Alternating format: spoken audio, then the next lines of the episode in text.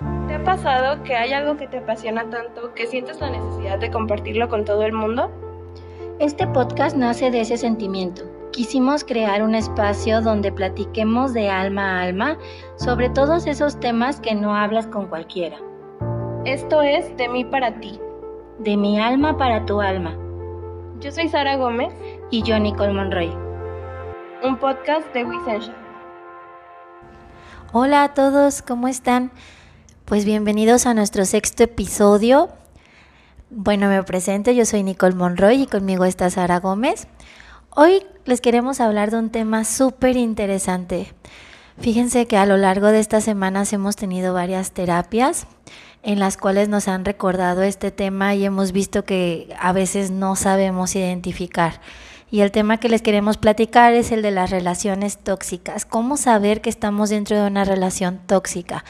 Incluso Sara y yo les vamos a platicar de nuestra propia experiencia, la mayoría de las cosas, porque pues desgraciadamente yo creo que el 90% hemos tenido una relación tóxica y lo peor muchas veces ahí nos quedamos, no hemos logrado salir de ella o a veces ni siquiera nos damos cuenta que estamos mm, siendo un poquito sobajados en nuestra en nuestra forma de ser, ¿no? Entonces, este es un tema que se nos hizo sumamente interesante.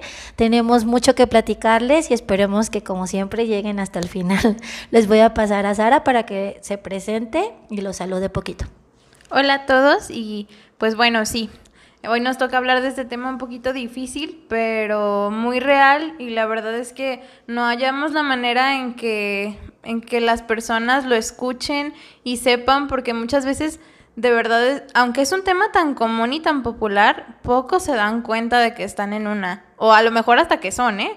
La, la pareja tóxica, porque sí es, es difícil de detectar las señales digo, estamos en un punto en el que hay tanta diversidad de todo que hasta en esto hay diversidad. Ya no es el típico, pues, si te pega, ¿no? Pero ahorita la verdad es que hay mucha violencia psicológica y de otras maneras, no, no simplemente la física, pues que es lo más evidente. Entonces, queremos hablarles un poquito de varias cosas que nosotras llegamos a vivir, que hemos notado en nuestras pacientes y que pues aparte sabemos y conocemos que que existen para detectar que estás en una relación tóxica? Pues yo creo que voy a iniciar conmigo porque yo era una persona tóxica. voy a iniciar con eso porque desgraciadamente uno no se da cuenta del daño que le puede hacer a las personas. Yo voy a iniciar diciendo que al principio yo era una persona muy noble, muy tranquila, muy este condescendiente. Obviamente tenía 14, 15 años, ¿verdad? Cuando me presenté con mi primera relación tóxica. Eh, yo no me daba cuenta ni de chiste que estaba dentro de una relación tóxica porque él siempre parecía como, como que siempre me protegía, como que todo lo hacía para que a mí no me pasara algo. Y no me daba cuenta que me, de la posesión, del dominio que marcaba sobre mí, si él decía no, era no, no había forma de sacar la vuelta ni nada. Este, yo no podía presentarle a mis amigos porque todos eran quiere contigo, este es un divinoso nombre, era no te pongas eso, cómo vas a salir hacia la calle, este te puede pasar algo. Era este si mi papá, por ejemplo, no nos dejaba dar ni un beso enfrente de él por el respeto, él me decía, pues, e-, eres mía, que le quede claro que eres mía, ¿no? Y yo decía, ay, qué lindo, me adora, ¿no? Ay, mira, se preocupa, ay, no, cosa. O sea, la verdad es que normalmente a esas edades tendemos a enamorarnos muy ciegamente de esa persona. Pues esto va cortito para entrar a mi parte tóxica, pero este, al final esta persona me rompió el corazón en mil pedazos. Mm, me hizo una persona muy insegura, me hizo una persona eh, que para mí jamás nadie me iba a volver a ver la cara de esa manera, ni me iba a volver a hacer sentir lo que él me hizo sentir. Entonces llega el punto en el cual yo me vuelvo tóxica. Me vuelvo tóxica porque la inseguridad tan grande que generó en mí hizo que yo creyera que las siguientes parejas que yo tenía o una de dos, o simplemente no aguantaba absolutamente nada y pues ¿sabes qué? Bye, te cuidas el que sigue. Next, tuve muchísimos novios, muchísimos novios, muchísimos novios. tuve varios porque la verdad es que no, no toleraba nada. Nada toleraba porque tenía tanto miedo a volver a sentir lo mismo, a que me volvieran a lastimar, incluso a volverme a enamorar, tenía muchísimo miedo. Entonces simplemente veía cualquier foquito rojo que no me gustaba y sin explicaciones, simplemente no eres tú, soy yo, bye, te cuidas. Hasta que llegó la pareja con la que ahora es mi esposo. Yo a él lo conocí a los 16 años, casi 17. Este, y pues desgraciadamente le toqué súper tóxica, o sea, súper pesada. Eh, yo era una persona muy celosa, extremadamente celosa, porque yo creía que cualquier persona, cualquier mujer, podía darme baje, podía ver él que podía ser más linda, más buena onda, más bonita. Entonces yo simplemente decía, si tú andas conmigo no tienes ojos para nadie más y andas conmigo y punto. O sea, no, poco a poco lo fui alejando de sus amigos, poco a poco lo fui alejando de las personas que lo querían, eh, pues simplemente como eso, ¿no? Una amistad. Desgraciadamente a esta edad tú crees que eres dueño de las personas con las que estás y no te das cuenta. Yo modifiqué mucha parte de su carácter, de su alegría, de sus sueños. ¿Por qué? Porque pues aquí mis chicharrones truenan y ni modo, ¿no? Hasta que, esto es bien importante que entiendan, porque tanto si tú eres el tóxico o eh, estás en una relación tóxica, la única cosa que a mí me hizo cambiar, porque quiero decirles que ahora no soy tóxica, la única cosa que me hizo cambiar fue que él me pusiera un límite muy grande. Él solamente aguantó un año a esta persona tóxica, a esta persona insegura, a esta persona que claro que nadie sabía que yo era insegura. Obviamente eso era algo que, que yo ahora entiendo y veo de dónde venían esos celos tan, tan radicales, veo ahora como, como yo veía la vida y entiendo que era pura inseguridad mía, o sea, como yo no era la mejor persona para él, yo sabía que en cuanto volteara a ver a alguien que fuera mucho mejor que yo, más linda, más cariñosa, más comprensiva, simplemente se iba a ir, ¿no? Pero eso es por mí, no por él, no porque él fuera celoso porque él fuera coqueto o porque él fuera me engañara, jamás, jamás, todo estaba en mi cabeza.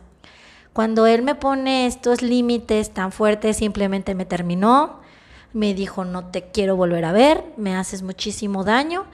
Y yo así, ajá, ok, al ratito regresas, porque así era mi forma de ver las cosas, ¿no? Como, no pasa nada, ahorita vuelve.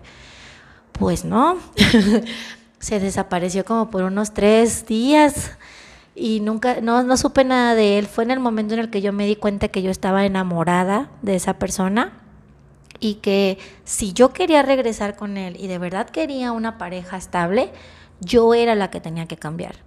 Yo era la que estaba mal en esa relación y yo era la que no tenía derecho de creerme dueña de una persona. No tenía ningún tipo de derecho de cambiar sus ideales, de cambiar a sus amigos, de prohibirle cosas. Yo no soy nadie para prohibirle. Entonces ahí fue cuando pues ya tenía 17 años, ya había durado casi los 18, ya había durado un añito con él y cuando me terminó, que decidí cambiar decidí volverme una persona dando mi 110% de mí para que si algo pasara, como que me terminaran otra vez o como que me volvieran a lastimar de la manera tan fuerte, no fuera mi culpa, no dependiera de mí. Yo di mi 110% y la verdad es que todos tenemos derecho a estar con la persona que nos llena, ¿no? Entonces, esta es una parte muy breve de mi, de, de mi forma de ser. Para los que somos tóxicos, quiero decirles que sí hay manera de cambiar, simplemente tienes que llegar a un punto en el cual tú entiendas que no tienes derecho a poseer otra persona, porque tendemos a tener un carácter muy fuerte, tendemos a, a dominar en todo el tiempo, entonces no vale la pena. La persona que quiere estar contigo tiene que estar 100% libre porque ella decide estar contigo. Y es la manera en que jamás te va a engañar, jamás va, va, va a dudar de estar contigo porque simplemente tiene la puerta abierta para ir y venir porque no eres tú, no eres su dueño, no eres su, su domador, no sé cómo decirlo, no lo eres. Eres una persona igual que ellos o que ella que piensa, que decide, que tiene ideales, que tiene miedos, que tiene un carácter súper diferente al tuyo. Entonces hay que aprender a respetar. Hay que aprender a respetar y allí hay que cambiar porque de nada nos conviene ser personas tóxicas. Te pierdes de muchísimas cosas, vives con mucho miedo, muchas inseguridades. Eh, realmente nada de lo que haces es suficiente. Entonces no vale la pena, no vale la pena ser de esa manera. Ellos tienen derecho a desarrollarse como ellos quieran porque son personas independientes y únicas. ¿Sale? Entonces, realmente en este, en, en este inter más o menos les expliqué cómo, cómo queremos abordar nuestros temas. Tenemos varios puntos que queremos seguir. Y ahorita les voy a pasar a Sara porque ella sí, ella fue al revés que yo. Ella vivió dentro de una relación tóxica donde su pareja era la tóxica. Entonces yo les estoy dando mi versión de una persona que desgraciadamente es tóxica y se dio cuenta hasta después de un año de relación. Y se dio cuenta porque amaba a la persona, porque ya había sido tóxica mucho tiempo y ni cuenta me daba y ni me interesaba. ¿no? Entonces, hasta que no me enamoré, hasta que no me di cuenta y hasta que quise cambiar, no se generó algo diferente, ¿ok? Entonces, les voy a pasar a Sara para que les platique. Bueno, ay, perdón. bueno, pues a mí me tocó vivirlo del otro lado. Yo estuve cuatro años con una persona que no me hacía bien y que no me daba cuenta. Bueno, sí, pero después. Eh, pero la verdad es que fue muy difícil y es lo que queremos como que entiendan que no, no es tan evidente. Yo esta persona fue mi amigo durante mucho tiempo antes y yo creía conocerlo. Siempre fue muy serio, pero pues a mí me caía bien, digo yo, yo me llevo con, con personas con carácter más fuerte, digo, no por nada estoy aquí con Nicole. entonces, a mí se me hacía normal. Y entonces yo empecé a estar con esta persona, claro que Ahora que lo pienso, desde el principio todo fue su decisión y yo no me daba cuenta porque yo estuve detrás de él, por así decirlo, mucho tiempo y no, no me daba ni un sí ni un no. Simplemente era un, pues sí me gustas, pero ahí vemos. Y ya de repente yo ya quería hacer mi vida y ya me quería alejar, pues ya no quería esperar nada de él y de repente ya, bueno, está bien, sé mi novia. Y yo, ah, bueno, está bien, ahí voy. Entonces, pues bueno, yo estuve cuatro años en una relación con él y les puedo decir que desde que empezó mi vida cambió completamente, por completo. Y yo me empecé a dar cuenta, pero creía que era parte normal de una relación. Él era una persona que sabía controlarte completamente, o sea, sabía manipular a las personas. Entonces, no lo veías como algo malo. Tenía, ahora sí que es un don, es un don nada más que está pues mal mal guiado, mal encaminado, porque se puede utilizar para muchas cosas buenas, pero desgraciadamente muchas personas lo tienen y muchas personas lo utilizan para para que las personas hagan lo que ellos quieran. Entonces ahí es donde está mal y esta persona tenía ese don, entonces se le hacía muy fácil. Yo soy una persona muy tranquila, yo soy una persona que no le gustan los problemas, que trata de, estar bien, que, que es detallista, que es cariñosa, no, no en extremo, pero sí lo soy. Entonces como que esa parte fue un poco extraña esa combinación porque él siempre fue el, fuerte, el de las decisiones, el, el, que ponía como esos saltos porque yo no los, yo no los tenía y yo no los ponía. Entonces, bueno, por ejemplo, a, mí me costó mucho trabajo identificar que estaba en una relación tóxica porque yo no, no notaba como tal que me controlaba. Él nunca fue una persona que me dijera, no hagas esto, no salgas así, no le hables a tal, simplemente te lo decía de manera sutil y ahí es donde está el verdadero peligro porque es donde no te das cuenta. Por ejemplo, a mí me decía, como lo comentaba Nicole, hasta cierto punto por protegerte, este, pues vas a salir así, es que hay mucha gente afuera que te puede decir cualquier cosa, entonces ya te hacía dudar y yo decía, bueno, es mi decisión, o sea, él no me está diciendo si no, no sales, pero pues yo creo que si, si tiene razón, mejor me evito problemas, problemas que sabemos que sí existen. Entonces, mm, no sé, o simplemente, eh, no sé, no sé, cualquier cosa, es que de verdad era en todo momento, no, no te das cuenta que controla toda tu vida.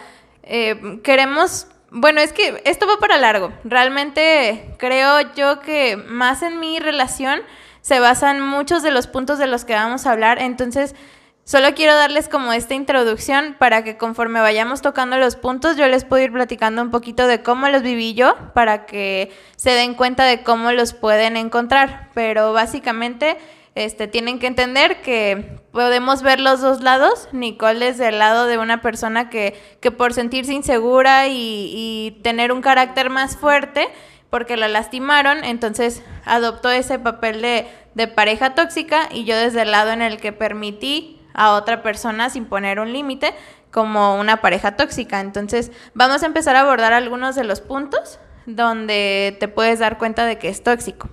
Por ejemplo, uno de ellos es que menosprecian tus opiniones. He tenido muchas eh, consultas últimamente en los cuales unas, por ejemplo, no se dan cuenta porque ya es su esposo o porque es su pareja de muchos años, en las cuales ya no te suman, o sea, solamente es tú no sabes, cómo crees, estás loca, eso no vale, siempre te vas a equivocar, no te puedes salir, este, tus ideas no valen, ah, eso cómo crees, o sea, ay, tú siempre con tus tonterías. ¿Por qué? Porque desgraciadamente una persona que es tóxica siempre va a tener la razón. Siempre, siempre va a querer tener la razón, más bien.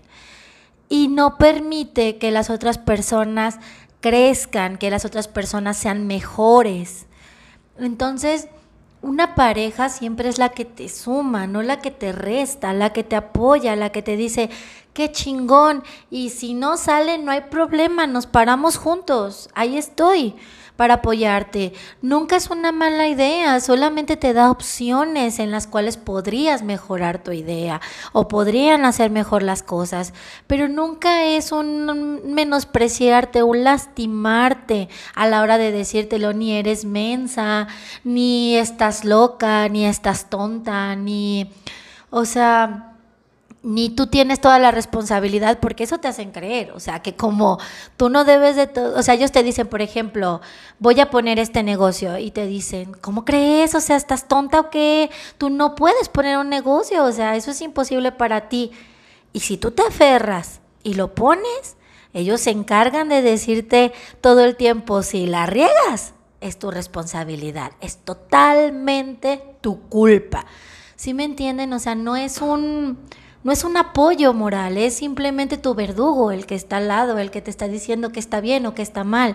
Y ustedes tienen que ponerse a pensar que quiénes son para decirnos que está bien y que está mal. No, en la vida estamos para aprender juntos. Y hay veces que la, una parte de la pareja es súper soñadora, súper emprendedora, súper padre en esa parte. Y si tiene una pareja tóxica al lado, simplemente como velita, la pagas. O sea, no permitan, no permitan que nadie menosprecie sus ideas, no se la crean, porque tienen esa capacidad tan padre, tienen ese don tan grande de de verdad voltearte tus palabras y hacerte creer que de verdad no puedes, que de verdad, o cuántos menosprecian su belleza, su inteligencia, ¿no? O sea, sin mí no la armas. ¿Quién te va a querer así? ¿Quién te va a querer así de fea, así de gorda, ya con tantos hijos? ¿Quién te va a querer así? O sea, de verdad, eso es un tipo de maltrato y no lo vemos. A veces hasta decimos, ay, pues sí, ¿verdad? Estoy bien fea, ¿verdad? ¿Cómo? Pues, ¿Quién me va a querer? O sea, no. Yo creo que ahí no sé si te ha tocado escuchar en alguna de las consultas que incluso hasta te lo dicen de manera bonita, porque a eso voy, porque quiero que quede muy claro que no todo es tan tan literal como lo vemos. Por ejemplo, pueden incluso decirte, ay, yo, yo te quiero aunque estés gordita, yo te quiero aunque estés así. O sea, ni siquiera eso, porque te lo dicen de manera bonita y tú dices, ok, él me quiere aunque sea así, aunque esté mensa, aunque esto, entonces ahí es donde te pesa perderlo porque dices, no, o sea, este sí me quiere, aunque sea así, como, sea, entonces, ¿para qué me voy? Eh, otra de las cosas es que te culpan de todo. Yo creo que es de las más comunes que, te estén culpando todo el tiempo, que que no aceptan realmente sus errores. Normalmente las personas que son tóxicas son personas con mucho ego, entonces odian equivocarse, odian reconocerlo. Y como tú eres una persona que está al lado y que es como su, su recipiente para de quejas y sugerencias, básicamente es tu culpa. Buscan la manera de culparte. Y esto también tiene su trampa. A mí, por ejemplo, me pasaba que él era una persona que me dejaba tomar muchas decisiones. Todo el tiempo me daba como, como ese papel de, de, yo decidir las cosas cuando fuéramos, no sé, a comprar algo, cuando hacíamos un viaje, cuando se trataba de, no sé, incluso la escuela, digo yo, tristemente estudié la escuela con él, entonces estábamos mucho tiempo juntos y nos tocaba tomar decisiones muchas veces. Entonces, digo, ojo ahí, me está dejando tomar decisiones, no es la típica, la típica, perdón, pareja controladora que no te deja decir nada. A mí me dejaba tomar las decisiones, pero aguas ahí, porque si algo salía mal, entonces era mi culpa, porque yo fui la que decidí. Y déjenme decirles que casi siempre algo salía mal. Nada, como nada sale perfecto en esta vida, realmente no, no había, no había día bueno. Era muy, muy raro cuando algo malo no pasaba, entonces mis decisiones siempre eran obligadas y aparte de todo eran malas. Entonces no siempre es tu culpa. Una pareja es para ser un equipo, es para estar juntos e incluso aunque la otra persona no esté de acuerdo en algo, si se caen los dos se levantan. Y si te tiene que enseñar algo, si tú le tienes que enseñar algo, es con amor, con cariño y con respeto. Y no importa, porque una vez que, que aprendes que eso no estuvo bien, ok, lo que sigue. O sea, no, no se dejen hacer sentir menos, porque aunque tengan culpa real, no, no las tienen por qué hacer sentir así. Entonces, no sé si quieras comentar algo más sobre esto. Pues es que la verdad tenemos, tendemos más bien, cuando eres tóxico, pues tienes mucho ego, como lo dice Sara. Y desgraciadamente tratas de deslindarte de un montón de cosas con tal de decir, ah, yo no me equivoqué, te equivocaste tú. ¿No? Porque tu ego es tan grande que no te permites equivocarte de ninguna manera. Pero desgraciadamente, pues vamos de grados a grados, ¿no? La, la, forma en la que tú dices la equivocación de la otra persona, pues como les digo, tienden a ser verdugos, ¿no? A estarte diciendo todo el tiempo. ¿Os viste? O sea, a la otra cuidado como lo como toma las cosas porque ve nomás, ve nomás lo que ocasionaste, nunca están para solucionar para decirte, no te preocupes, te ayudo a pararte. No te preocupes, si la regaste, pero pues ánimo a seguirle, ¿no? No, están ahí y cuando se acuerdan, ¿te acuerdas que en 1984 tú la regaste porque no me hiciste caso? O sea, tienen una memoria increíble y tienen que entender esa parte. La parte en la que te culpan de todo es una forma de someterte, es una forma de hacerte insegura, es una forma de mantenerte aquí, de decirte, es que si no estoy al lado de él, tomo todo mal, hago todo mal, siempre me equivoco, mis decisiones no valen, o sea, no, no son buenas. Entonces dudas de tus capacidades, dudas de ti misma. Y mismo, ¿eh? También digo, no, no solamente estamos hablando de las mujeres, tendemos a, ser más sometidas a las mujeres, pero de todos modos también hay hombres en relaciones tóxicas, díganmelo a mí, yo era la tóxica, acuérdense, y soy heterosexual, entonces, créanme. Entonces, no, no, no se vale que te hagan dudar de lo que eres y de para, para lo que vienes a este mundo, porque a veces es tan fácil, tan fácil que de repente te digan, ¿ves? Es que, o sea, no la armas, no la armas por una sola cosa que te hayas equivocado no se vale. Las decisiones a veces se toman en los dos, a veces cada uno tiene una responsabilidad y se tiene que hacer responsable de sus actos, pero de ahí a que tengas un verdugo al diciéndote cómo la regaste y recordándote toda la vida, eso no está padre. Otra de las cosas en las que se pueden dar cuenta que están en una relación tóxica es que te toman como una posesión.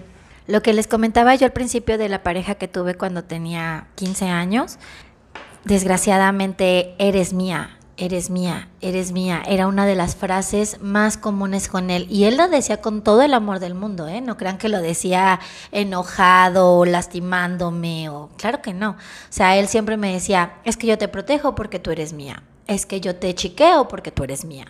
yo no soy de nadie. Y hasta que ya era más grande lo tuve que entender de una manera en la cual me lastimaron muchísimo, pero ni tú eres dueño de alguien ni eres de nadie. ¿Ok? Tienen que entender que todos somos seres independientes, que todos tenemos derecho hasta que te corten, que te voten, que te digan, no, eres para mí. Y lo tenemos que aceptar porque también debemos de respetar que la otra persona debe de ser feliz y si no la hacemos feliz, bueno, no pierdan su tiempo, no se torturen de esa manera, no son felices. Tenemos el libre albedrío y no tenemos por qué dejar que una persona nos lo quite. O sea, tenemos la poder de decidir, de elegir lo que queremos para nuestra vida y que nos tome alguien como posesión es de las cosas más feas que existen en este mundo. La posesión puede ir desde algo tan leve como lo que les comentaba, de una simple frase, pero que ya no me dejaba tener amigos, que con las otras personas era más cruel, que siempre le decía, ella es mi novia, ella es mi pareja, ella es mi, mi, mi, ¿no?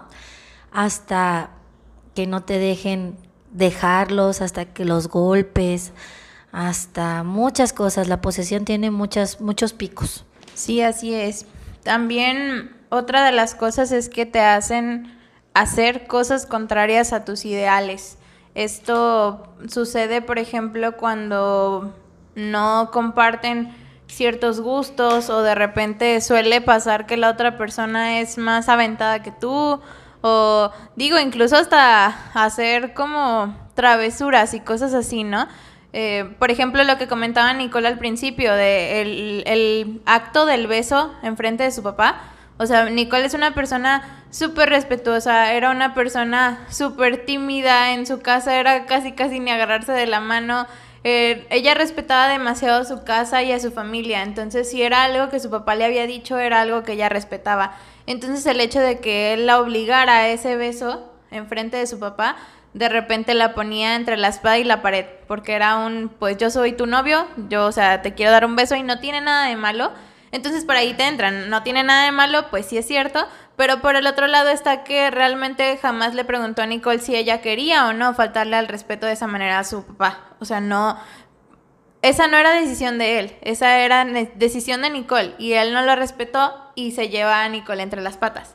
Entonces es lo mismo, te hacen hacer cosas que no te gustan, que no quieres y que a fin de cuentas muchas veces tienes que aceptar las consecuencias tú, porque ya lo hiciste, pero no es algo que tú hayas querido. Por ejemplo, a mí me pasaba que de pronto llegábamos muy tarde a mi casa o, o íbamos a lugares que a mí no me gustaban o cosas así y yo las hacía porque pues quería conocer su mundo, porque no me pasaba nada, yo siempre he sido como muy codescendiente, entonces soy muy adaptable a las situaciones, entonces a mí no me costaba nada de trabajo ir a los lugares que pues que le gustaban o hacer las cosas que le gustaban, entonces no tenía problema, pero en realidad ¿por qué hacer todo lo que esa persona quiere cuando no es algo que a ti te late?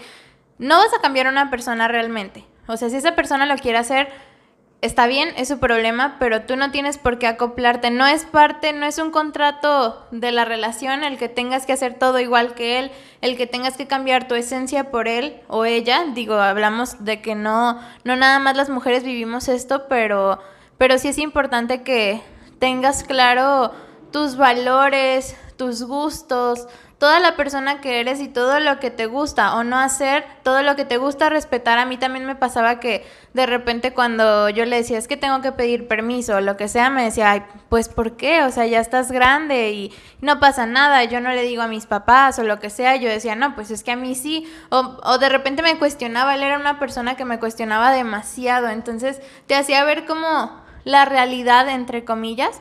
Entonces tú decías, bueno, sí, ¿no? O sea, es respeto y respeto, no importa que sea tu familia, o sea, nada te une, la sangre no es nada, el respeto se gana, lo que sea. Y, y de repente te, te, hacía dudar y era cuando yo hacía cosas que no quería, aunque yo tenía ese miedo, aunque yo tenía fundada esa educación de, ¿sabes qué? Es que a mí no me gusta llegar tarde o a mí sí me gusta pedir permiso, no importa qué, te hacía hacer lo contrario y eso es algo que no debemos de perder nunca. Y yo creo que esto deriva al otro punto que nosotros tenemos, que es que no puedes ser tú mismo. Eh, realmente, pues te sobajan tanto te hacen creer que toda tu pues toda tu forma de ser está mal, ¿no? Por ejemplo, en el caso de Sara, pues tú eres cohibida, eres este miedosa o este muy codescendiente, estás mal. O sea, estás mal. Vuélvete atrevida, vuélvete este, no sé, ¿no? O sea, saca saca un carácter que no no es real, que no tienes, o sea, porque cada uno somos diferentes y en vez de sacar los dones que tiene Sara en el sentido de qué padre que sea una persona respetuosa, qué padre que sea una persona adaptable. O sea, no lo toman como don, no lo toman como parte padre, lo toman como todo lo contrario, entonces te obligan a dejar de ser tú mismo, perder tu esencia.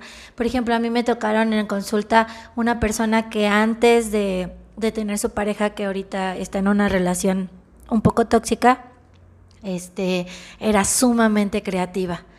Le encantaba pintar, le encantaba crear cosas, tenía un don hermoso en las manos. Siempre era feliz, era muy parlanchina, este, le encantaba tener amigos, salir de fiesta. Ella siempre ha sido una persona muy fiel, muy respetuosa. Y no tiene nada de malo ser parlanchina, ser este, ser, eh, no sé, tal vez este, amable con las personas, tranquila, ¿no? Pero esta persona la, le quitó tanto su esencia que ella misma en terapia decía, hace años que no pinto, hace años que no creo, porque todo lo que creaba era qué feo, mm, eso, y en eso gastaste, y en eso perdiste tu tiempo, mm, y eso que te va a generar, o eso que vas a tener. O porque estás de parlanchina con esta persona, quieres con ella, ¿verdad? O sea, ahí andas a, queriéndote acostar con otra persona. O para qué sales a fiestas. Ellos son tus amigos, pero nunca van a estar cuando los necesites, porque la única persona que va a estar aquí siempre soy yo. ¿No? A lo único que le merece respeto, fidelidad, amor, lo que quieras, es a mí. Eso no se vale, eso te quita toda tu esencia y desgraciadamente esta persona lo permitió, cambió tanto, tanto que ahora ya misma se considera una persona amargada, una persona sin, sin ilusiones, sin, sin ese don tan hermoso que tenía en sus manos, sin amigos, este, enclaustrada en su casa, siendo ama de casa fuerzas, porque pues no eres buena para otra cosa. ¿No? Entonces, nunca permitan, jamás permitan que alguien sea, que les quite pues, que no pueda ser tú mismo. Esa parte también es importante en cuanto a tus gustos. Creo que no puedes amar a alguien si no eres auténtico y posiblemente esa persona se enamoró de ti por lo que eres. Entonces no, no tiene por qué cambiarte. Hay cosas que, que te definen y hay cosas que te hacen feliz y te hacen ser esa persona que, que enamora a los demás, porque si no te conviertes en, en un robot que ellos manejan a, a como quieren y, y, no eres tú, no es como, no es, ni siquiera es un logro para ellos enamorarte porque ya no eres tú, ya no eres, te, te hacen sentir como que no eres nadie. A mí, por ejemplo, me pasaba mucho con cosas simples, vuelvo a lo mismo, yo pensaba como que no me pasaba nada al, al ceder a ciertas cosas. Cuando me di cuenta que sí cambié mucho, que dejé muchas cosas de lado. A mí me pasaba con cosas muy simples. Por ejemplo, yo dejé de hacer cosas como, no sé, a mí me gustaba leer. Entonces, si yo leía algún libro muy común, él era como, ay, ¿cómo lees esas porquerías? O sea, qué horror, qué feo. Entonces yo decía, bueno, sí es cierto, ¿no? O sea, puede que tenga razón y aunque a mí me entretengan, pues mejor lo dejo de leer. Entonces, todos los libros que compré o así, los dejé arrumbados. Yo creo que fácil tenía unos 10 libros sin leer que antes me hubiera echado en tres semanas. Eh, no sé, dejaba de ver incluso cosas tan tontas. Él era una persona que, que se creía muy culto, que buscaba ver películas que no tuvieran diálogos y de esas que duran 3.000 horas y así. Y no porque estén mal, digo, yo tengo esa parte en la que disfrutas y sabes que a veces estás de humor para unas cosas y a veces para otras. Entonces, por ejemplo, a mí me gustaban las clásicas películas de, de Hollywood que se pusieran de moda y para él era como, ay, neta vas a ver eso. Y eran comentarios tan chiquitos pero tan hirientes que de repente lo empecé a dejar de hacer enfrente de él y luego como pasaba tanto tiempo con él, lo dejé de hacer por completo. A mí me, me encanta bailar. Es una de las cosas que gracias al cielo no dejé por completo, pero sí dejé una parte y a mí me gustaba bailar de todo. Digo, ¿a quién no le ha pasado ahorita que decías antes, no, el reggaetón no, guacala, qué asco, y así, y ahorita más de una canción se te pega, más de una canción te hace moverte. Entonces, él era una persona muy, muy cuadrada en eso y decía, no, o sea, si es reggaetón, no, qué asco, guacala con la música moderna. Entonces, pobre de mí donde se me, se me ocurriera escucharla o bailarla o algo así, porque qué tipo de persona eres, o sea, que qué raro, ¿no? Porque haces eso. Entonces, yo dejé de hacer todas esas cosas que me hacían feliz y dejé de ser yo, porque obviamente ya no era lo mismo, yo ya no tenía con qué bromear, yo ya no me sentía feliz, yo era una persona muy risueña, yo, o sea, si bailaba me reía, si veía esas películas pues también me reía de una que otra cosa o lo que sea, sacaba bromas y todo eso se fue apagando porque te quitan las cosas que te hacen serlo, entonces te empiezas a apagar y eso hasta les molesta. Y digo, en esta parte también quiero, quiero tocar un poquito el tema de de también en cuanto a la sexualidad, también hay, es una parte muy importante de ser tú. Y cuando estás con una persona así, de repente la sexualidad se vuelve algo muy, muy frío y de repente parece como que ni siquiera te gusta, como que es algo, algo feo. Entonces, esa parte también eres tú y eres tú lo que vas a estar con la otra persona y es algo tan íntimo y tan bonito que si no lo si no te muestras tal cual eres, si no tienes confianza, se vuelve en, nada, no tiene importancia y, y te, solamente te vas a lastimar. Nunca va a mejorar si no, si no crees en ti otra vez, si no encuentras esa chispita, ese deseo, esa emoción y es en cuanto a todo. Pero digo, sí era importante para mí tocar también ese detalle porque ahí también eres tú mismo, es, es en cada detalle. Sí, yo creo que la parte de la sexualidad es tan importante porque cuántas veces las personas tóxicas hacen creer que pues ya eres mi novia, ¿no? Y pues es parte de tu trabajo, ¿no? Es parte de lo que implica y es como yo quiera, cuando yo quiera y donde yo quiera.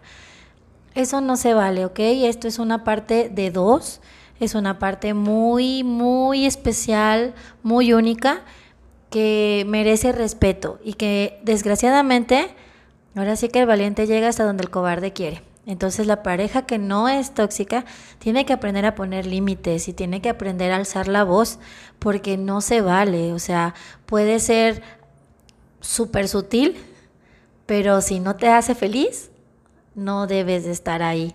Esto nos deriva a otras partes que tenemos, que es que te aíslan y que te hacen creer menos que ellos. La parte en la que te aíslan es que poco a poco, poco a poco te vas quedando sin amigos, sin familia, sin nadie que te quiera, porque, bueno, más bien sin nadie que crees que te quiere.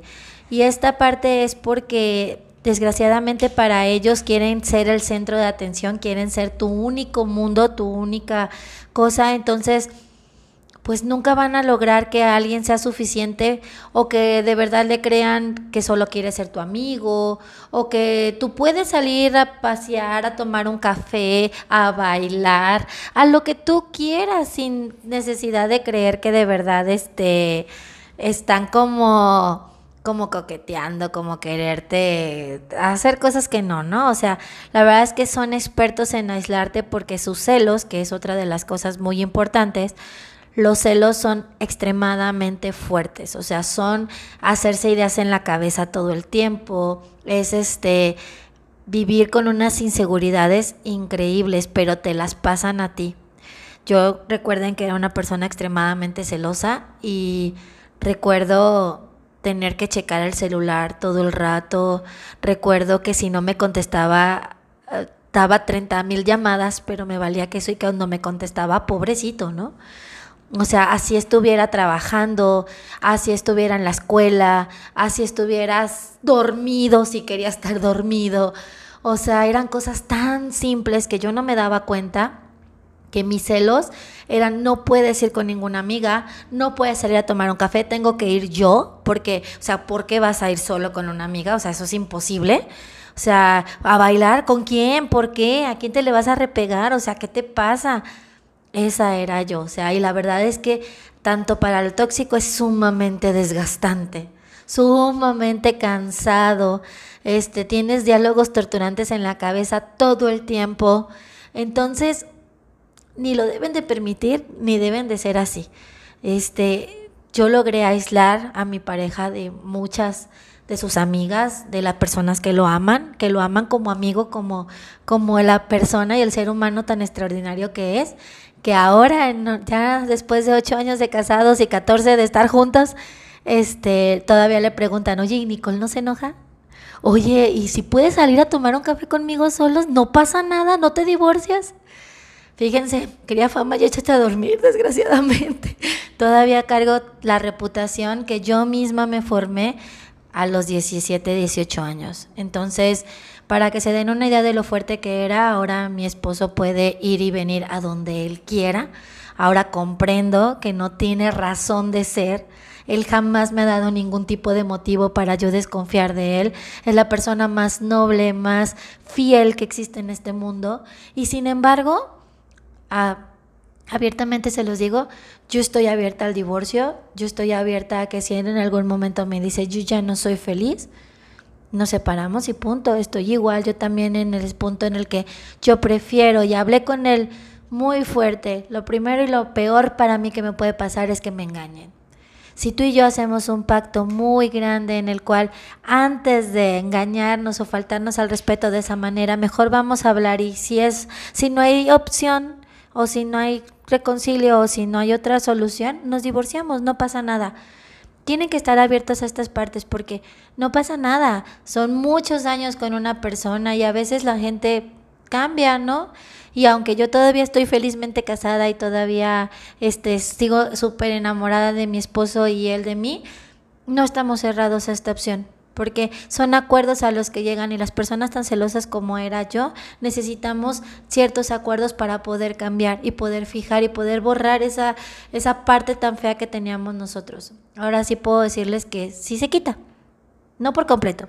O sea, yo no soy una persona que no le interese nada así o que no, no volteé, puedo hacer mis bromas de cosas así, pero ya jamás, bueno, yo espero que jamás vuelva a ser una persona posesiva o celosa el que te aíslen, yo creo que es de lo más triste para ti, es de las cosas más desgastantes y los... Mm, ahora sí que las cenizas que quedan después de una relación cuando logras terminarla, porque realmente te, te alejas de personas muy importantes, pierdes mucho, mucho, mucho. Y recuerden que para una relación sana y feliz tienes que tener tu tiempo individual, tienes que disfrutar y tienes que crecer tú, entonces tienes que desenvolverte con muchas otras personas en la vida, cada quien tiene que tener su círculo social, así como el círculo social juntos, pero cada quien tiene que tener lo suyo porque así se conocieron y así tienen que durar todo el tiempo. Recuerden que necesitamos con quien hablar de repente que no sé, hasta de los mismos problemas que se tienen en la relación, tienes que poder estar, sentirte bien, tienes que tener tu, tu momento de relax, tienes que disfrutar, tienes que disfrutar, tienes que darte el tiempo de extrañar, de, de, desear ver a la persona, porque luego de repente pasa mucho que todo el tiempo se ven, todo, todo el tiempo se ven y todo el tiempo están juntos y eso es muy desgastante también para la relación porque de repente ya no saben qué hacer o es muy pesado cuando ya tienen algún día establecido y de verse y de repente salen planes con sus amigos y cuando uno de los dos es celoso a ese nivel de no dejarlo salir, de repente te ponen en una situación muy incómoda porque cuando tú quieres salir con tus amigos, ya está ese compromiso que tú tienes con esa persona, entonces empiezas a sufrir y es lo que no debería de pasar, deberíamos de tener toda la confianza, sí respetar planes, sí respetar acuerdos y tiempos, sí que sea una parte muy grande de tu prioridad, pero todo con control, todo dejando vivir a la otra persona literalmente sin asfixiarla. A mí me pasaba mucho que los fines de semana, por ejemplo, si tenía un día libre y a mí, no sé, me surgía algún plan con mis amigas, era como, pues, ¿por qué, no? Si es mi único día libre y yo te lo estoy dando a ti, lo que sea, y me hacía sentir tan culpable que yo tenía que ver la manera de decirles que no a mis amigas. Entonces, obviamente eso fue creando nada más que se fueron alejando, que ya no me consideraran. Yo perdí muchas personas muy importantes a causa de esta relación Y, pues no, no está padre. No está padre porque ahora lo, lo veo y, y, pues pude haber evitado muchas cosas. Yo creo que uno de, las, de los puntos en los que te puedes dar cuenta de que no está bien tu relación es cuando ya te da vergüenza contarle a tus amigos, contarle a los demás lo que pasa, aguas, porque quiere decir que ya no, no está bien. ¿Por qué te da vergüenza? realmente nada más nos da vergüenza cuando algo está mal, cuando tú sabes que está mal, porque digo, nada nos cuesta decir, ay, este me celó de tal, ¿tú cómo ves? Y, y pues, no sé, lo platicas con tu amiga, pero ya cuando te da vergüenza decirle a las personas más cercanas, o cuando ya es mucho, ya es muy desgastante, a mí me tocó perder una amistad muy, muy grande, porque era tanto, tantas mis quejas, que se cansó de verme mal, literalmente. Era, era todo el tiempo me veía sufriendo y todo el tiempo me veía quejándome de lo mismo, pero que yo no hacía nada para cambiarlo. Entonces, las personas también se cansan y, y pues tú, tú te metes en eso. Entonces, sin darte cuenta, te aíslan de tu familia, de tus amigos y pues de todo. Entonces, creo que sí es una, una parte muy importante. Este, déjenme ver qué más hay por acá. Mmm... Yo creo que otro punto que debemos de tomar es las faltas de respeto. Muchas veces, este, he escuchado últimamente mucho en consulta el solo me dio una cachetada. Pero es porque yo de verdad también ya estaba bien loca, ¿no? O ya me estaba pasando. Eh, él me explicó que solamente fue para calmarme. O, ¿sabes qué? Este, me dijo que era una pi, pi, pi, pi pero este, la verdad es que yo creo que estaba muy molesto y ya me lo merecía, ¿no? O sea, sí y no. ¿Por qué? Porque yo les puedo platicar, en mi experiencia, en mi personalidad, soy una persona bastante explosiva. Y se los digo, digo, hablar de este tema no es nada fácil para ninguna de las dos, es recordar muchas cosas que hemos vivido, es este darnos cuenta de muchas cosas que hemos permitido o que hemos hecho también en mi caso y de repente cuesta trabajo aceptarlo, pero yo soy una persona que se enoja y se pierde. O sea, eh, siento la adrenalina desde la punta de mis dedos hasta mis puños, ¿me entiendes? O sea, yo soy de las que me tiro a los guamazos, desgraciadamente soy de las personas que me desespera tanto que no me escuchen o que me den el avión o que me, uy, que me empiezo a desesperar y, ay, Dios mío, aviento lo que tenga al lado, este, me tiro a dar cachetadas, a hacer todo. Entonces, yo entiendo a ese tipo de personas, entiendo que a veces es muy difícil controlar esa parte pero no tienes ningún derecho, no tienes ningún derecho a lastimar hacia la otra persona y mucho menos si la amas, no tienes ningún derecho. Tienes que tragarte tus palabras, aguantarte tus puños, aguantarte lo que quieras hacer, porque no se lo merecen, no eres nadie para hacer ese daño. Entonces, yo se los digo como una persona súper impaciente, súper explosiva. He logrado controlar mi carácter a lo largo de muchos tratamientos de flores de Bach, créanme Muchos he estado tomando para la paciencia, para no dominar tanto, para muchas cosas. Yo misma me he tratado, recuerden que aquí somos personas reales, no somos perfectas ni tenemos ya todo dominado, pero sí es algo que puede lastimar muchísimo a la otra persona, ni permitirlo ni hacerlo. Desgraciadamente, a veces, pues lo decimos, bueno, pues tal vez sí me lo merecía bueno, pues tal vez sí tenía razón. Las cosas cuando se quieren, bueno, ¿cuál es la finalidad de una pelea? Que te entienda, ¿no? Que entienda tu punto, que entienda una manera, que entienda tal vez algo que tú no, que tú quieres dar a entender o que no, no, la otra persona nomás no capta. Pero la única forma de darte a entender es con amor. Si ustedes siguen peleando, gritándose, golpeándose, jamás, nunca van a llegar al punto de que se entiendan. Jamás, jamás. Al contrario, van a crear resentimientos, rivalidad, este, dolor, odio, rencor. Bueno, pueden crear tantos sentimientos negativos y peor, perdieron el punto porque ni siquiera se entendió.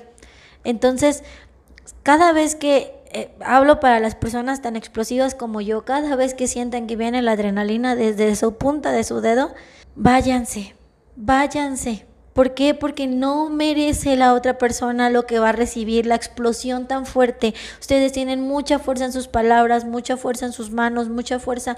Pueden lastimar tan horrible que al rato se van a arrepentir ustedes mismos de las cosas tan feas que hicieron. Entonces, dense la media vuelta, hablen con su pareja y dígale, ¿sabes qué? Cuando yo me dé la media vuelta, no es que no quiera hablar contigo, no es que no, no me importe, al contrario, me importas tanto que si yo siento que ya me voy a perder de control, no lo mereces y me retiro y te retiras, vas y te peleas con la almohada, vas y te peleas, gritas, lloras, escribes, dibujas, lo que tengas que hacer, pero no lastimes a nadie, no vale la pena, de verdad. El cargo de conciencia, si eres una persona consciente, el cargo de conciencia que después tienes al hacer algún acto de esos, jamás te puedes borrar. Entonces, y yo les hablo desde mi daño, que yo puedo ser una mujer que tal vez soy chiquita, soy este un poquito débil, puedo ser así, pero aún así puedo generar mucho daño. Con mis palabras o con mis acciones puedo generar mucho. Entonces imagínense un hombre fuerte, grande, que con un simple cachetada la mandas para el otro lado, ¿no? O la puedes lastimar, pegar en la pared, pegar en un mueble. O sea, puedes hacer daños irreversibles. Entonces, mejor contrólate, respira, date la media vuelta y retírate. Cuando tú puedas pasar a tu cerebro pensante, a ese momento arregla las cosas, ¿ok? Ahora les voy a pasar el otro lado de las cosas para que sepan cuando, qué hacer en el otro lado opuesto. Bueno, pues la misma situación, pero de este lado, eh, bueno, normalmente cuando eres una persona tan tranquila y tan sumisa, digamos, este, de este lado de la relación, tiendes a ser muy sentida, muy frágil y realmente las palabras tienen mucho peso. Entonces, digo, si están escuchando del otro lado, tengan mucho cuidado con lo que dicen porque sí, sí entendemos que, que hay cosas que se dicen porque estás enojado y ya, pero hay palabras que pueden llegar a herir mucho. Y digo, esto no es nada más incluso en relaciones, este, desde los papás a los hijos, desde amigos. Hay, o sea, todos tenemos que tener cuidado con nuestras palabras y tenemos que conocernos para saber cómo nos manejamos mejor. Yo, por ejemplo, con mi actual pareja, ahora sí ya tenemos nuestros acuerdos. Él es una persona como todavía muy enojón, es una persona pues dura, es, eh, tiene más carácter que yo, pero ahora ya tenemos nuestras estrategias. Ya sabemos que, por ejemplo, si está haciendo un mal día o lo que sea, ya él me dice, ¿sabes qué? No, no estoy de buen humor, no quiero ser grosero, no quiero desquitarme contigo, entonces voy a dejar de contestar un ratito y, y, ya ahorita te contesto ya cuando estoy más calmado. Entonces ya llega y ya, ah, perdón, es que pasó esto o lo que sea, y ya me cuenta, pero también de este lado tienes que aprender a ser paciente, a entender que no todos son como tú, porque tú también tiendes a querer que, se calmen, que hablen, que no te lastimen, pero no, no todos tienen la capacidad en ese momento. Está la persona que, que puede arreglar un problema súper tranquila y está la persona que en ese momento desfoga. Y puede que sea al revés, puede que tú que estás tranquila en el momento, después te agarre la loquera y te enojes porque es la emoción como retardada. Entonces hay que conocerse y hay que crear estrategias para saber qué, qué hacer en estos casos, porque sí pasa, eso no es nada más en las relaciones tóxicas, las discusiones existen y los enojos y desacuerdos existen, solamente es ver cómo los manejas. Yo, por ejemplo, a mí no me gusta que nada sobrepase el, el amor que se tiene. Entonces, no importa qué problema haya, yo creo que no hay nada como sentir la seguridad de que una persona te quiere, de que está disgustada, de que en ese momento no están de acuerdo, pero no que ya ahí se va a acabar todo. Ahí sí puedo comparar que, por ejemplo, en esa relación tóxica que yo tuve, a mí siempre me daba miedo que me fuera a dejar. Siempre era, ya hubo un problema, ya se molestó, entonces, ¿ahora qué? ¿Ahora qué voy a hacer? Y, y yo tendía a ponerme en el plan de de, de tratar de hacer todo lo posible porque se solucionara, porque a mí me daba mucho miedo que de esa discusión ya no pasáramos, porque era tanta mi inseguridad que no lo creía capaz de quererme tanto como para solucionarlo y lo que sigue. Entonces yo decía, ¿cómo, cómo voy a vivir así todo el tiempo con esa inseguridad? Yo no tenía como ese ese espacio de enojarme yo, porque si me enojaba yo, me daba el mismo miedo. Yo decía, no, pues va a correr, no, no puedo enojarme. Entonces con sus enojos bastan y yo siempre tomaba el papel de tratar de solucionar el problema y eso tampoco es sano porque te guardas muchas cosas, empiezas a guardar mucho rencor, mucho sentimiento y, y, te quedan te queda todo grabado, entonces busquen la manera. Yo, por ejemplo, creo firmemente en el que no sabes qué va a pasar mañana o en un rato o aquí a la vuelta o en el siguiente minuto. Realmente el mundo es tan incierto que no sabemos qué va a pasar como para dejar llevarnos por las emociones. Entonces, no importa que aunque estén en ese punto de enojo, dense cuenta de con quién están hablando, de quién es, y aunque en ese momento no puedan ser los más tiernos del mundo, por lo menos traten de tener un poquito de empatía y un poquito de de atención hacia esa persona. Ahora, por ejemplo, yo lo que hago es que, no sé, si discutimos antes de, de que ya sea hora de irse para no irnos totalmente enojados, pues por lo menos como, bueno, pues fue un mal día, pero espero que mañana ya sea mejor. Y ya, por lo menos me da un beso y me dice que me quiere mucho y ya se va. Enojado, pero por lo menos ya eso es un indicio de, sí te quiero, sí quiero arreglar las cosas, simplemente no es el momento Simplemente tenemos que calmarnos y pensar bien las cosas. Entonces así es como se vive de este otro lado. Y pues bueno, también esta parte tóxica, desde todo esto que hemos hablado, hay una parte o un tipo de persona más bien muy peligrosa. Porque de verdad es que es tanta la manipulación que, que no, no se nota, no se dan cuenta. Y, y, esto no tiene también nada que ver en edades, ¿eh? Porque yo conozco muchas personas de cincuenta y tantos, cuarenta y tantos, digo, mis abuelitos, incluso yo considero que eran tóxicos y personas de mi edad o 16 años, 15, digo, yo creo que ya hasta los de 12 años son tóxicos ahorita con el celular y todo, pero el punto es que hay, hay un tipo de persona que no, que no no se esconde, vamos. Está el tóxico que te dice, no, yo no soy así, no soy así, no soy así. Pero el peligro realmente es la persona que lo acepta, pero no lo cambia. Porque ahí te hace pensar como que hay, hay oportunidad, como que te está dando advertencias y tú decidiste correr el riesgo. Entonces, si ya lo aceptaste así, si él ya te había dicho que era así, tú no puedes quejarte o tiendes a incluso a ponerte en ese papel de yo lo voy a ayudar, yo lo voy a cambiar, entonces yo sé que me toca una parte difícil, yo sé que se va a poner pesado, pero va a valer la pena porque ya lo aceptó, entonces él quiere cambiar, entonces va a cambiar, pero no es así. Una persona que realmente va a cambiar te lo va a demostrar y no ni siquiera necesitan estar juntos para eso.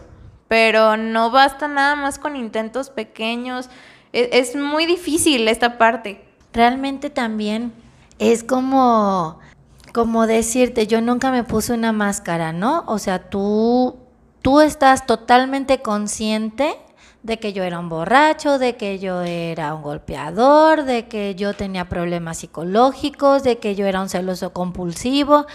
Y sí, claro, de parte de la otra persona, pues está cañón que, que viéndolo de fuera, digamos, pues cómo voy a caer con una persona así si me lo está diciendo, ¿no? O sea, pues claro que no, luego, luego voy a correr. Pues la realidad es que no. La realidad es que a veces uno no corre, la realidad es que uno dice mejor, pues si lo está aceptando es porque lo quiere cambiar. Si lo está aceptando y me lo está diciendo es porque ya no se quiere equivocar y va a trabajar en ello.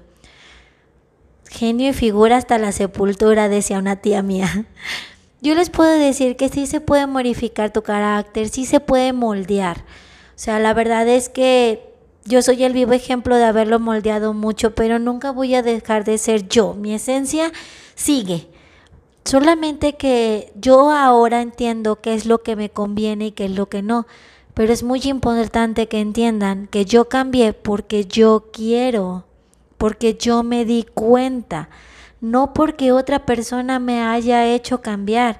Nadie puede hacer cambiar a nadie. Y eso es algo que las personas que están en una relación tóxica donde les toca sufrir los maltratos de la otra persona tienen que entender. Si esa persona no quiere cambiar, jamás lo va a hacer. ¿Ok? Y tiene que cambiar por él mismo o por ella misma no por nadie más, no debe de ser su motivación que no lo dejen o que esa persona lo quiera, no, no debe de ser su motivación esa parte, deben de darse cuenta el daño que hacen para lograr entrar en conciencia y lograr cambiar de raíz, porque cambiar superficial qué fácil, la hablas con la persona, te peleas, le dices que si le vuelve a hacer eso te vas a ir, que lo vas a dejar, y dos semanas es la dulce y la miel, ¿no? Ay, qué padrísimo, ya cambió. Nadie puede mantener por mucho tiempo la máscara. Tarde o temprano va a salir la persona que es y mientras no cambien de raíz y porque ellos quieren, siempre, siempre van a volver a lastimar. Entonces es bien importante esa parte, no no crean que ustedes van a cambiar a la pareja. Es un borracho y yo lo voy a curar. No, no puedes. ¿Ok? No puedes. Y mucho menos si a esa persona le gusta ser así. Tú tienes que respetar y simplemente si no es compatible contigo, aléjate, vete, no es para ti. Encontrarás a la persona que es adecuada para ti, respetando sus ideales. Yo desde que me lastimaron tanto y empecé a tratar de tener una pareja y ya había entendido un poquito, este, ser un poquito más estable en mis decisiones y saber quién era yo, yo siempre decía, si encuentras algún defecto que no aguantes, ni le busques. Mejor retírate, porque no va a cambiar, todo se va a volver peor y porque no eres nadie para cambiar a las personas. Por eso te digo que las personas solo cambian porque ellas quieren, no porque tú les dices. Entonces, no se hagan las mártires, no se hagan los, los salvadores, no lo son, ¿ok? Entonces, no se arriesguen a ese tipo de, de, maltratos o de cosas porque desgraciadamente pueden ser muy sutiles o pueden ser muy fuertes. Y a veces, aunque son fuertes, es un, no te preocupes, él me prometió que jamás lo iba a volver a hacer.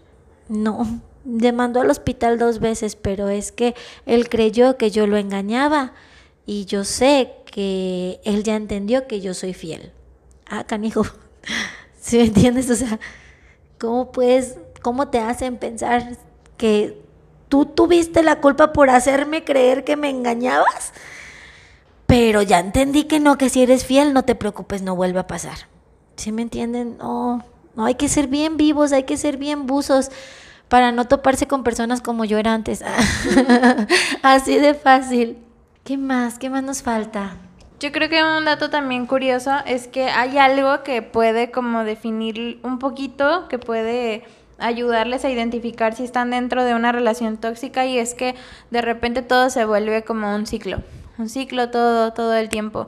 Por ejemplo, estas personas suelen utilizar, no, no siempre puede pasar, pero a veces utilizan mucho el siempre, el nunca, el todo y el nada. Entonces, por ejemplo, llega el punto en el que te dicen, por ejemplo, en mi caso, tú siempre te quedas callada, tú nunca tienes iniciativa y eso lo dicen todo el tiempo, todas las discusiones, como decía Nicole otra vez, o sea, sacan del guardadito de hace cinco años y es que, ves, te dije, o sea, tú siempre, tú nunca y, y utilizan mucho esas palabras. Yo creo que te puedes dar cuenta cuando en una discusión siempre es lo mismo, siempre, siempre es lo mismo. y lo, irónicamente estoy diciendo mucho siempre, pero es que de verdad así es, porque llega el punto en el que ya ni siquiera se vuelve algo nuevo discutir. A mí me pasaba que de verdad yo podía crear todo el diálogo de una discusión porque yo ya sabía lo que me iba a decir, yo ya lo sabía, a veces ni siquiera se la hacía de tos porque yo ya sabía, me contestaba sola, de tan repetitivo que era, de tanto que no cambiaba, y estamos hablando de cuatro largos años que no cambiaba, entonces yo ya sabía qué es lo que iba a decir. Todas las peleas llevaban a lo mismo, y eso quiere decir que no estábamos avanzando absolutamente nada, porque todo el tiempo me reclamaba lo mismo una y otra vez y probablemente yo también, porque aunque seas, digamos, la víctima aquí, llega el punto en el que tú también eres tóxico simplemente porque te estás dejando y porque estás cayendo en el juego. Entonces no quiere decir que tampoco quiera decir que tú lo estás intentando todo y, y, pues no, no te deja ir. No, tú también caes en el juego, entonces tú también te vuelves tóxico de alguna manera. Así que ya llega el punto en el que no se arregla nada, no crecen, no evoluciona, simplemente se van agregando más y más cosas peores que hacen que se desgaste todavía más la relación y cada uno de ustedes. Entonces, yo por ejemplo tenía este asunto de que él, él creía mucho en que el karma llegaba, pero que tú tenías como que ayudarle. Entonces, él utilizaba mucho como que la venganza era era natural, era algo que tenía que pasar. Entonces, para él era como, yo te hice esto, pero porque tú me lo hiciste, tú me lo hiciste en este momento. Entonces, todo el tiempo me estaba haciendo algo. Y por ejemplo, si yo, no sé, un día eh, lo hacía esperar, por algún motivo, lo hacía esperar. Y se enojaba y era una discusión y ok, ya lo arreglábamos según esto, y de repente él me hacía esperar a mí. En lugar de que fuera otra pelea en donde yo le dijera que por qué me hace eso, me decía, ¿te acuerdas que tú me lo hiciste? Entonces es como una venganza. Entonces él creía mucho, mucho en esa parte. Entonces llegó el punto en el que yo solita me contestaba, ya ni siquiera la hacía de todos, porque si él hacía algo, yo me analizaba y yo decía, ok, yo lo he hecho, y si yo sí lo había hecho, yo decía, no voy a decir nada, porque no, no tengo, aquí Nicole me está poniendo cara de china, pero llegaba el punto en el que ya ni siquiera reclamaba porque yo ya sabía, ya sabía lo que me iba a decir y pues de repente yo también dejé de estar con una persona auténtica, él ya no era la persona que yo había conocido porque se envuelven tanto en el juego que hasta ellos se hacen daño y pues básicamente era como nada más regresarla y regresarla porque él decía que yo lo había lastimado mucho, entonces para él era como, él sentía las emociones tan fuertes que no hallaba cómo cómo hacerme entender que la sentía, porque digo, yo me considero una persona muy empática y él siempre me repetía que me pusieran los zapatos de los demás y que yo no sabía hacer eso. Y a mí me desesperaba mucho porque me consta y de hecho, o sea, lo hago yo creo que hasta de más y él me decía que yo no sabía hacerlo. Entonces, digo, también es importante entender por qué lo hacen para poder detectar muchas señales en tus próximas relaciones porque era, era eso, sentía tanto dolor que no sabía cómo, cómo regresarlo y solamente quería deshacerse de él y solamente hacía daño. Entonces, digo, a lo que voy es que todo era muy, muy cíclico, todo giraba siempre en torno de lo mismo, entonces eso nunca iba a parar, jamás. Yo creo que aquí hay algo bien importante. Yo conozco a Sara cuando estaba en esa relación. Eh, fue la primera vez en la que yo la, la conocí. Y hay una cosa bien importante, yo no sabía nada casi de su relación. O sea, de verdad era súper poco lo que me platicaba. Yo me acuerdo que yo era bien parlanchina de mi esposa, que pues yo ya estudié grande cuando yo la conocí a ella. Y yo le decía, es que mi esposa y mi esposa y para aquí, para allá. Y, o sea, todas las cosas buenas que a mí me pasaban, yo las quería compartir con ella. Y hasta ahora que, que ya entiendo, o sea, me doy cuenta que ella nunca quería compartir nada con, conmigo o, o era muy corto o muy breve las cosas que me decía, ¿no? Y yo creo que es algo muy importante que debemos de entender. Nuestro subconsciente siempre sabe, sabe lo que estás viviendo, sabe que estás mal, sabe que te están lastimando. Entonces, inconscientemente tú no lo puedes decir. A ti te da pena. Eh, no puedes hablar de esa pareja, no puedes decir las cosas que haces, algo está mal algo está mal porque las cosas buenas siempre se pueden decir, siempre, siempre es bonito encontrarte con una pareja que, que se lleva bien, que es amada, ¿no? Que, que se complementan. Pero cuando no, cuando no puedes decir ni pido de tu relación, aguas, es un foquito rojo muy grande porque tu subconsciente nunca te engaña. Él siempre sabe, incluso hasta sueñas cosas, ¿no? Sueñas cosas fuertes o, sueñas que te persigue o sueñas que te lastima, porque tu subconsciente te está avisando en algún momento lo, lo peor que te puede pasar, ¿no? Entonces, siempre tu cuerpo tiene señales y tú, tú Tú en tu vida, por ejemplo, yo recuerdo una amiga mía que siempre empezaba a vomitar bilis y bilis y bilis y, y, decía, es que es porque no desayuno o porque no comí bien, pero cada vez que tú le preguntabas alguna cosa sobre tu relación era como, ah, sí, este, no, todo bien y, se iba o daba la vuelta.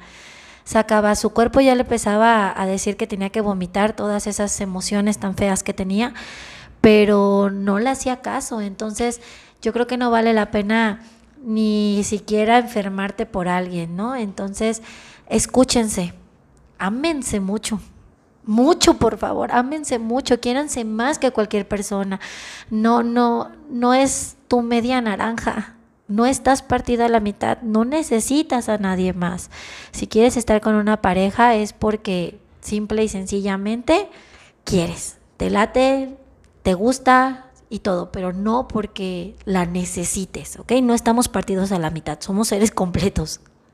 Ya estamos acercándonos más al, área de conclusiones y quiero platicarles un poquito de, de lo que fue el final casi de esto. Yo realmente sabía que esa no era la relación que yo quería desde el primer año. Yo recuerdo que, que tenía momentos en los que regresaba llorando a mi casa y él al lado o sea, no sé, peleando por cualquier cosa. La verdad es que ya ni siquiera me acuerdo por qué, pero recuerdo verlo enojado y estar discutiendo y yo llorando camino a mi casa y de repente pensaba, ya, ya termíname, por favor. O sea, era tanta mi o sea, yo era tan incapaz de terminar eso que, que lo rogaba, ni siquiera, no, no se lo decía, pero de verdad le rogaba a lo que sea que fuera el universo que, que ya me terminara, como para ya deshacerme de eso y no enfrentarlo porque es algo difícil, salir de ahí es algo difícil, aunque ya lo sepas. A mí me costó mucho trabajo y, les digo, o sea, yo desde el primer año noté que no estaba en el lugar donde yo quería estar. Yo me acuerdo mucho que cuando conocí a Nicole, aunque ella no sabía de todo esto, ella sabía una nada. Yo creo que lo conoció, lo llegó a ver unas dos veces, tres veces cuando mucho. Y estamos hablando de que de esas veces yo creo que casi no pasó ni de Lola. Este, y me acuerdo que algo que me quedaba muy claro y hasta me daba esperanzas era que Nicole me decía, no es él, no es él. Y yo, yo no entendía porque ella no sabía nada prácticamente de mi relación, pero me decía, no es él, de verdad, o sea, no, no te quedes ahí nada más, o sea, tú sabrás cuánto quieres durar, qué tantas vueltas le quieres dar, yo solamente te digo que no es él. Entonces yo decía, ok, ok, no es él, porque de verdad pasé momentos tan difíciles y, y tan feos donde yo volteaba a verme y, y, yo decía, no inventes, no, no puedo vivir con esto toda mi vida. Yo soy una persona que, que sueña muchas cosas y que tiene muchos, muchas metas muy establecidas y no lo veía ahí. Yo no me veía con él en esas metas, no lo compartía y me daba cuenta de que no quería eso. Yo sabía que no iba a estar con él al final, lo deseaba con todo mi ser, porque yo no me sentía capaz de tomar la decisión, ¿eh? Hasta ahorita es donde ya te das cuenta de muchas cosas, pero dentro realmente te sientes incapaz. Realmente quisieras que algo pasara, que alguien más llegara y te quitara de eso, pero tomar las riendas es muy difícil y es normal sentir eso, pero sí se puede. Solamente que en ese momento lo ves como imposible, pero yo creo que ya cuando te visualizas y no eres feliz, donde visualízate, visualízate tal cual casándote con esa persona, viviendo con esa persona, incluso teniendo hijos. Y ahí es donde te vas a dar cuenta de si estás con la persona que quieres o no. Y si no es la persona que quieres, no pierdas tu tiempo, porque la vida se nos va muy rápido. Entonces, no sabes quién puede estar allá afuera. De verdad, ahora, ahora sí se los digo que no sabes quién está allá afuera y ni siquiera sabes dónde. Yo, yo, por ejemplo, al aislarme tanto, yo decía, no, es que si él se va, ¿dónde fregados voy a conseguir novio? O sea, no, no hay manera, yo no tengo círculo social, yo no salía ya. O sea, mi círculo social eran Nicole, su esposo, mi hermana, mi familia y ya. Estoy hablando de que ya ni siquiera tenía los amigos que tenía, no salía a ningún lado, no hacía nada de las cosas que me gustaban, entonces pues esa puerta estaba ocupada, simplemente necesitaba quitarse de ahí. Yo me di cuenta mucho tiempo después, yo soy una persona que lo da todo, que, que quiere tanto, confía tanto y se entrega tanto que lo da todo y se esfuerza una y otra vez aunque la lastimen, pero una vez que se cierra ya no hay vuelta atrás. Ya de ahí ya no siento nada, ni siquiera rencor ni nada, simplemente me deja de importar es indiferente totalmente y, y, él presionó tanto esto que llegó a ese punto en el que me fue indiferente y fue entonces que pude dejar todo eso, que me di cuenta de, de la persona que, que soy y que dejé a un lado de todas las cosas que me gustaban, hasta me asombraba. Yo no puedo creer que de repente decía, ah, caray, yo leía, yo bailaba, de repente empecé a disfrutar mucho más las cosas, empecé a reencontrarme con amigos, amigas, empecé a hablar más, mi, mi cara cambió, todo, todo alrededor cambió, empecé a vibrar de otra manera, empezaron a llegar muchas oportunidades, mi vida realmente se vio con un poquito más de luz y fue cuando, cuando noté que sí había sido algo muy pesado y que yo creo que es algo que voy a tratar de, de no sé, de remediar toda mi vida tratando de ayudar a las demás personas a que se den cuenta y a no juzgar porque es un, es un tema muy, que tiende mucho a juzgarse porque no sabemos qué, qué, se siente, qué es estar ahí y se nos hace fácil nada más decir, pues déjalo. Pues ¿qué te cuesta? Pues estás viendo, pues, o sea, ¿por qué no te das cuenta? Si te duele, pues quítate. Pero no es tan fácil, no es tan fácil. Entonces, digo, solamente quiero que, que les quede grabado el que si se visualizan y no se ven felices, no es él, no es ella. Y si tienen a esa amiga al lado que les está diciendo, no es él, anímate, no es él, es porque eso se ve. Una persona enamorada es una persona que irradia luz, tiene una vibra muy alta, eh, los ojitos se, se ven diferentes, ¿no? O sea, yo creo que todo el mundo nos hemos dado cuenta cuando vemos a una persona enamorada. Y también cuando ves a una persona triste, cuando ves a una persona deprimida, cuando te das cuenta que, que, se está apagando su lucecita poco a poco, ¿no? Desgraciadamente, como les digo, yo soy una persona muy respetuosa en la vida de los demás. A mí mientras no me pides ayuda, yo no me meto. Así lo esté viendo en mi carota y me esté desesperando por gritarte lo que estás haciendo, tú tienes libre albedrío, tú decides. Entonces, cuando ella no me pedía ayuda de ningún tipo, porque pues ella no entendía lo que estaba viviendo y nada más, yo le decía esa frase, no es él, no te preocupes, no es él, porque era mi única forma de decirle, date cuenta que, que tu, tu, velita se está apagando poco a poco, que, que te están pisando tanto que de repente ya no vas a poder salir de ese hoyo. Y desgraciadamente ser la contraparte, ser una persona que pudo haber apagado la lucecita de otras personas, es algo muy fuerte porque te das cuenta de muchas cosas porque estás viendo el lado contrario. Entonces tienes una gran responsabilidad. Si eres una de esas personas que lograste cambiar y que lograste no apagar lucecitas, ayúdales a los demás, ayúdales a los demás a darse cuenta y no imponiendo, no diciéndole que menso estás, cómo se te ocurre estar ahí, fíjate lo que te hizo, porque eso jamás va a llevar a que te entiendan. Tienes que trabajar mucho en el amor propio. Es lo que nosotros trabajamos mucho en terapia con estas personas que les estoy platicando. No, no, no trabajo en que entiendan el daño que les están haciendo. Trabajo en que entiendan que ellas se deben de amar sobre todas las cosas, que son unas personas tan chingonas en este mundo que no merecen eso. Cuando ellas logren entender eso, automáticamente van a vibrar diferente y van a deshacerse de todas esas cosas. Entonces, si tú fuiste una persona tóxica y ya lograste cambiar, ayuda a identificar, ayuda a decirles, yo sé que esto te va a lastimar y, y y que tal vez no lo quieras escuchar, pero aquí estoy cuando necesites identificarlo, porque yo lo conozco, yo lo viví, entonces yo lo vi, yo lo hice, entonces aguas. Y eh, de las otras personas que están siendo lastimadas o que tal vez están en una relación de ese tipo, nunca es tarde para pedir ayuda la edad que tengan no, no tiene nada que ver, el tiempo que tengan con esa persona no tiene nada que ver. Ustedes vinieron a esta vida a ser feliz y sí podemos pedirnos una disculpa por todo lo que hemos permitido, pero de aquí borrón y cuenta nueva. Siempre hay formas de salir adelante, siempre hay personas que te pueden apoyar y, y no, no, no, no te metas en ese hoyo por que escarbas para abajo y nunca vas a poder salir, ¿sale? Es importante que, que le encuentres lo bonito, que trates de, de, ver la vida de otro color porque sí existe, sí existe ese hombre o esa mujer cariñosa, comprensivo, este, fiel, tranquilo, no sé, lo que tú desees en esta vida existe existe y lo vas a encontrar. Entonces, no te desesperes. no es lo único que, que puedes agarrar, como ellos te dicen, ¿no? Eh, de verdad quiero que se queden con, con esta plática, fue de alma a alma, ahora sí, de corazón a corazón. Este, yo creo que estamos rojas, Sara y yo, de, de, todo lo que recordamos y lo que, y lo que queremos compartirles, pero con la única finalidad de, recuerden, sembrar semillitas, este, que sepan que no están solos, que sepan que puedes cambiar.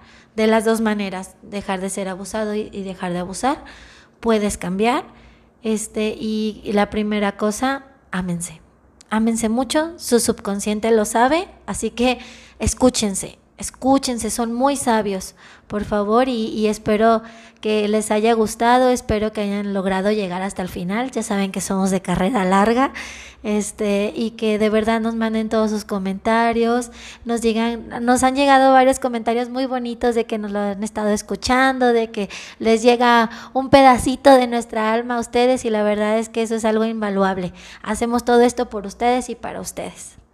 Y ya para terminar, solamente quiero decirles desde mi lado que no están solos, que ya les hemos dicho en muchas ocasiones que entendemos a muchos de ustedes, que entendemos muchos polos distintos, Nicole y yo, entonces que todos estos temas son los que tratamos en terapia y que nosotras tampoco somos perfectas y que estamos donde estamos porque ya vivimos todas esas bajas, entonces simplemente quiéranse mucho, yo creo que eso es lo único que rescatable de una relación tóxica que, que te ames un montón, que aprendas que no te tienes que dejar tratar así por nadie, que nadie te va a sacar de ahí, eso también es sumamente importante, que te tienes que dar cuenta de que por más que te lo digan los demás, si tú no lo decides, nadie te va a sacar de ahí. Eres el, el único, la única que puede hacer algo, entonces date cuenta, prepárate, no te presiones por los demás, pero sí date cuenta del daño que te estás haciendo y de que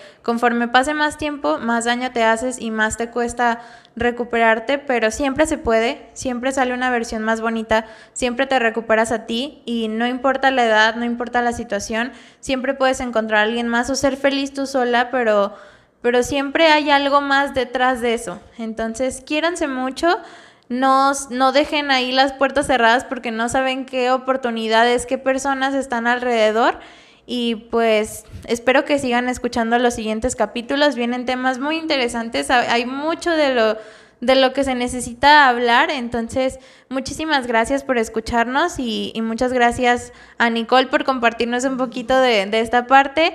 Y, y, pues me aplaudo yo también porque también es un tema difícil de hablar, pero, pero ya pasó y ya no estoy ahí y ya estoy bien. Entonces, nos vemos después y los quiero mucho. De mi alma para tu alma. Un podcast de Wisensha.